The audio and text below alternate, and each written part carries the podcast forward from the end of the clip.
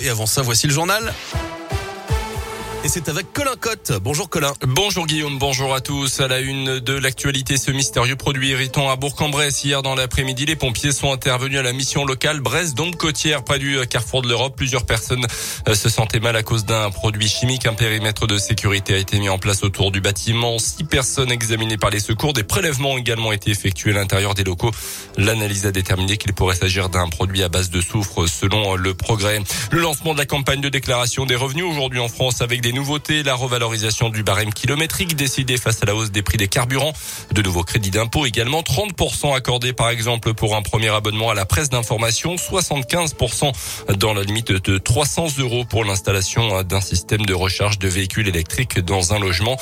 Notez également que les lycéens concernés par euh, Parcoursup et les jeunes en réorientation vont pouvoir finaliser leur dossier, compléter leurs vœux jusqu'à vendredi minuit au lieu d'aujourd'hui. Une panne informatique a touché le site Parcoursup hier après-midi rendant impossible toute manipulation des vœux pendant plusieurs heures. Dans l'actualité également, l'Ukraine craint une attaque majeure de la Russie dans l'est du pays et appelle la population locale à fuir dès que possible, conséquence du retrait progressif de l'armée de Vladimir Poutine des environs de Kiev notamment. Les troupes, se, les troupes russes se redéploient dans le secteur du Donbass. Les États-Unis et l'Europe prévoient de leur côté de nouvelles sanctions contre la Russie, probablement contre le charbon russe notamment, ainsi que les filles de Vladimir Poutine. Une demi-finale de prestige contre le FC Barcelone, c'est ce dont rêvent les joueurs de West Ham et de l'OL qui affrontent, qui s'affrontent ce soir en Ligue Europa, quart de finale aller à 21h à Londres.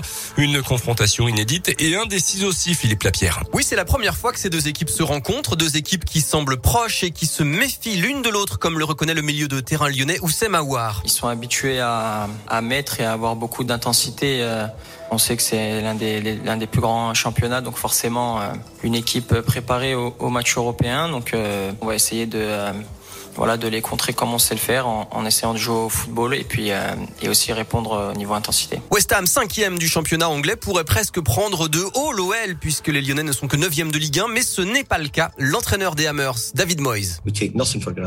On ne prend rien pour acquis. Chaque match est incroyablement difficile. On a beaucoup de respect pour ce que Lyon fait depuis de nombreuses années.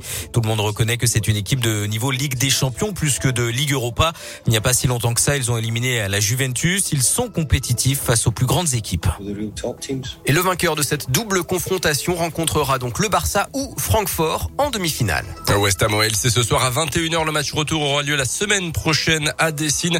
Ce soir, l'OL est privé de Cacré, Diomandé et Cherki, tous blessés. En revanche, Carl Toko et Cambi est bien là, finalement rétabli du Covid. Le meilleur buteur lyonnais dans cette Ligue Europa a rejoint ses coéquipiers hier dans la soirée au Stade de Londres.